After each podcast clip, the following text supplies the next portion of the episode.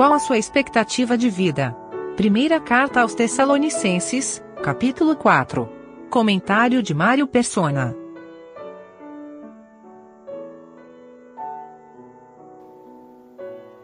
A primeira pior coisa que aconteceu com a raça humana foi a queda, quando o homem caiu em pecado e foi então quando a, a sua perdição se introduziu na criação.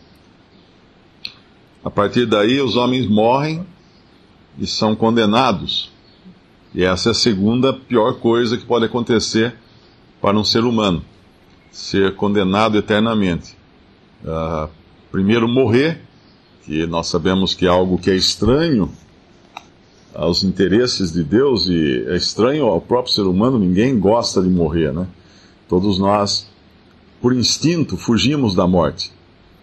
É instintivo. E aí a pior coisa, então, é depois de morto ainda receber a condenação eterna por nossos pecados. Mas, apesar do pecado, apesar da, da ruína causada pelo pecado, Deus não ia deixar de ter a palavra final. Ele não ia deixar uma situação em que uh, Satanás tivesse a, a primazia, ganhasse no final do jogo. Não, Deus tinha algo mais, que iria além da morte. E é bonito, nós vemos nesse versículo 18: Portanto, consolai-vos uns aos outros com estas palavras. E ele está basicamente falando aqui de pessoas que morreram. Quando ele fala no, versículo 13, para que não vos entristeçais como os demais que não têm esperança. Então a esperança do crente é a vida, nunca a morte, é a vida. E Deus deixou claro isso quando lá no começo, logo no princípio, depois que depois que Caim matou Abel, Eva tem um novo filho chamado Sete. Isso está lá em Gênesis. E ela fala que Deus então deu uma nova semente a ela, no lugar de, de Abel, que Caim havia matado. E aí Sete teve um filho chamado Enos. E aí se começou a invocar o nome do Senhor, é o que fala lá em Gênesis. Então Deus, daquela morte de, de, de Abel, ele trouxe vida, ele trouxe adoração, ele trouxe glória para Deus. E a, a morte, de, o, o sangue de Abel até hoje fala.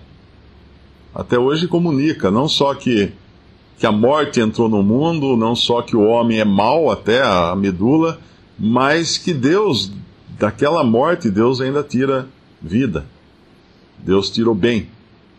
E, e, nós vamos ver esse princípio ao longo de toda a palavra de Deus. Em, tem um versículo em João capítulo.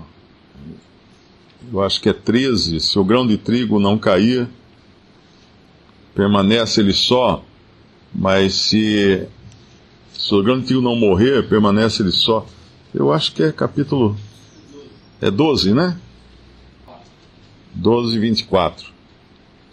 Na verdade, na verdade vos digo que se o grão de trigo caindo na terra não morrer, fica ele só mas se morrer, dá muito fruto. Dá muito fruto. Então, a, a partir da morte, que era uma coisa uh, ingrata para o ser humano, Deus traz vida agora, Deus traz fruto. E esse princípio nós vamos encontrar ao longo de, todo, de toda a palavra de Deus. Nós vamos encontrar, por exemplo, a mãe de, de Moisés colocando o seu filho na morte porque Faraó tinha mandado jogar as crianças que, que nascessem, eh, matar as crianças que nascessem, jogá-las no rio, no, no, rio Nilo, no, no, no, Nilo, né? E o que, que a mãe de Moisés faz? Ela coloca num cestinho, coloca nas águas, águas de morte.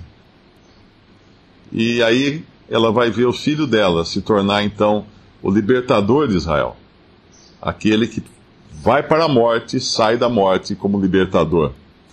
Quando José recebeu a notícia, ah, perdão, quando uh, Israel, Jacó, quando Jacó recebeu a notícia de que José estava morto, trouxeram até as vestes dele com sangue de um animal para tentar enganar Jacó, dizendo que seu filho tinha morrido. Ele, obviamente, se entristeceu demais. E ele se apega então ao outro filho, porque ele tinha perdido aquele filho, que era o filho preferido dele, o filho para quem ele tinha feito uma túnica de muitas cores. Mas qual não foi a alegria de Jacó quando ele vê o filho dele, que tinha sido morto, por assim dizer, como vice-rei de todo o Egito e salvador, inclusive, do seu próprio povo, da sua própria família. Então, daquela morte, Deus trazia vida e trazia vida em abundância, muito mais do que se imaginava. Uh, se a semente não caísse, não morresse, se o grão de trigo não morresse, ele ia ficar só. Mas como ele morreu em tipo ali, José é um tipo de Cristo também, ele trouxe vida para muitos. Ele trouxe muito fruto. E nós vamos encontrar depois né, o ponto máximo disso, que é o próprio Senhor Jesus. Aquele que foi até a morte morreu por nós, carregou os nossos pecados lá na cruz, pagou por todos eles ali na cruz, e Deus o ressuscitou então, e ele saiu vitorioso da morte. E ele venceu a morte, e ele venceu Satanás. Aquilo que aos olhos do, do, do inimigo, do diabo, poderia parecer a, a sua vitória e a derrota do Filho de Deus, foi ali que ele foi esmagado. A sua cabeça foi esmagada como havia sido prometido no Éden. Prometido a respeito de Eva, que ela teria, da, da descendência dela, viria um que seria mordido pela, uh, pela serpente, né? Seria picado pela serpente, mas que esmagaria a cabeça da serpente. Quando alguém quer uh, eliminar qualquer possibilidade de uma serpente fazer mal, tem que esmagar a cabeça dela, porque é na cabeça que está o veneno. Um escorpião tem o veneno na sua cauda, mas a serpente tem o veneno na cabeça, é nas suas presas. E ali então, na cruz, Satanás teve a sua cabeça esmagada. Ele agora, uh, ele não consegue mais picar, né, por assim dizer. Na verdade, o antídoto foi ali conseguido na cruz.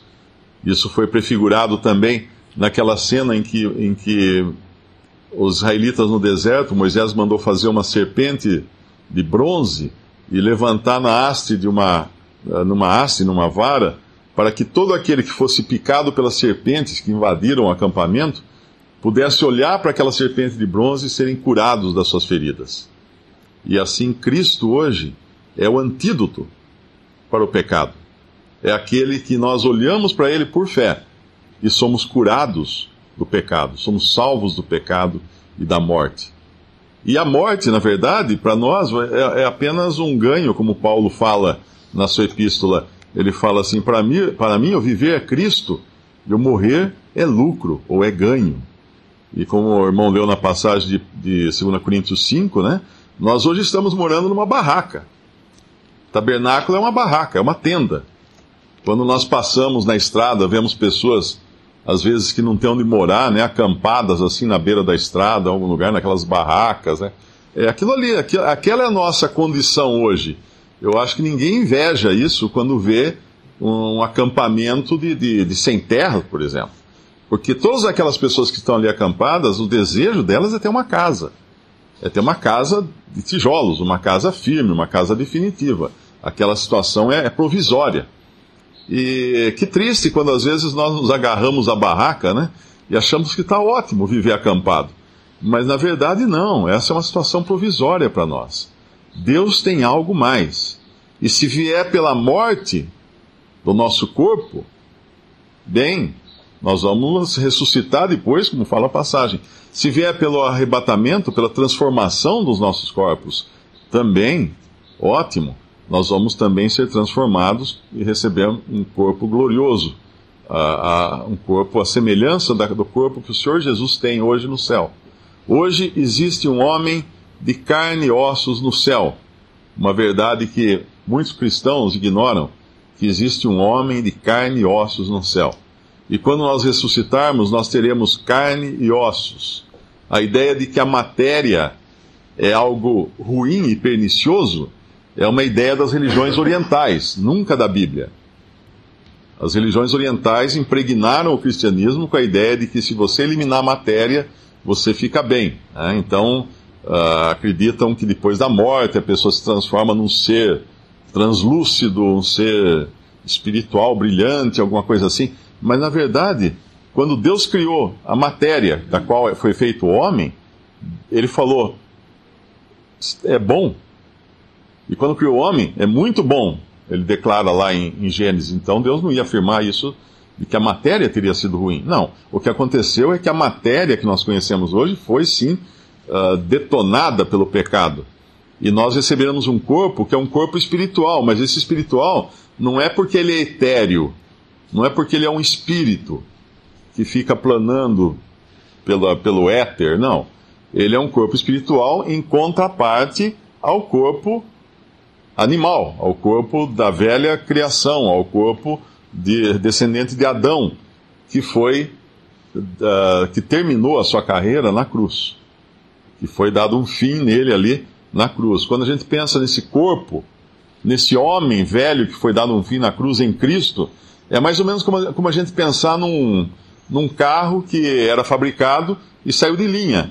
Né? A gente sempre vai comprar um carro e fala assim, mas esse aí, não, esse aí parou de fabricar esse ano, então não vou comprar porque vai perder valor, esse aí não vai ter mais valor. E é isso aí, o velho homem saiu de linha. Não adianta mais querer investir nele, comprar apetrechos para ele. Ele saiu de linha, ele terminou, não vai mais ser fabricado.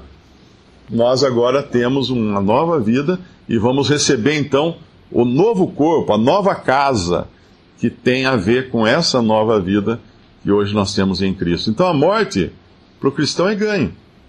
E se muitas vezes nós achamos que as tribulações, as dificuldades desse mundo, que podem até chegar ao ponto cume né, da morte, uh, são, são ruins para o cristão, nós devemos lembrar que não, o Senhor prometeu, o Senhor avisou: no, no mundo tereis tribulações. E quando nós olhamos lá em 1 Pedro, podemos até ler, 1 Pedro capítulo, capítulo 2, primeiro, versículo 19. Porque é coisa agradável que alguém, por causa da consciência para com Deus, sofra agravos, padecendo injustamente. Versículo 21. Porque para isto sois chamados, pois também Cristo padeceu por nós, deixando-nos o exemplo para que sigais as suas pisadas, o qual não cometeu pecado, nem na sua boca se achou engano o versículo 24 depois, levando ele mesmo em seu corpo os nossos pecados sobre o madeiro, para que mortos para os pecados pudéssemos viver para a justiça e pelas suas feridas fosse sarados. E agora o capítulo 4, versículo 12: Amados, não estranheis a ardente prova que vem sobre vós para vos tentar, como se coisa estranha vos acontecesse. Mas alegrai-vos no fato de serdes participantes das aflições de Cristo para que também na revelação da sua glória vos regozijeis e alegreis. Se pelo nome de Cristo sois vituperados, bem-aventurados sois, porque sobre vós repousa o Espírito da glória de Deus. Então, até mesmo as nossas dificuldades, as nossas tribulações, como cristãos, né? Aqui, aqui tem a passagem também, depois abre um, um parêntese aí, ela não está falando de dificuldades que nós mesmos arrumamos, né, das nossas encrencas que a gente procura e acaba tendo que sofrer depois as suas consequências. Não, aquele que sofre como cristão, ele vai se alegrar depois, porque nós vamos nos alegrar uh, na revelação da sua glória, nós vamos nos regozijar e nos alegrar.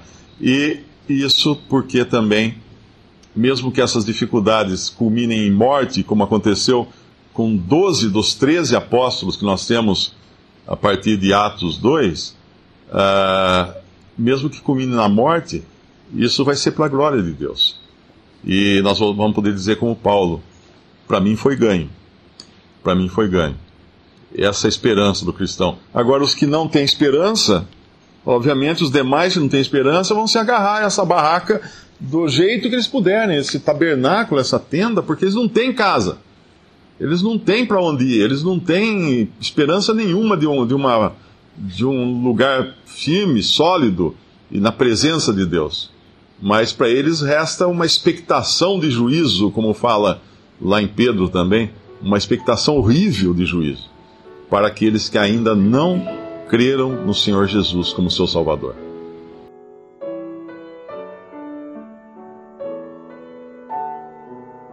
Visite respondi.com.br. Visite também 3minutos.net.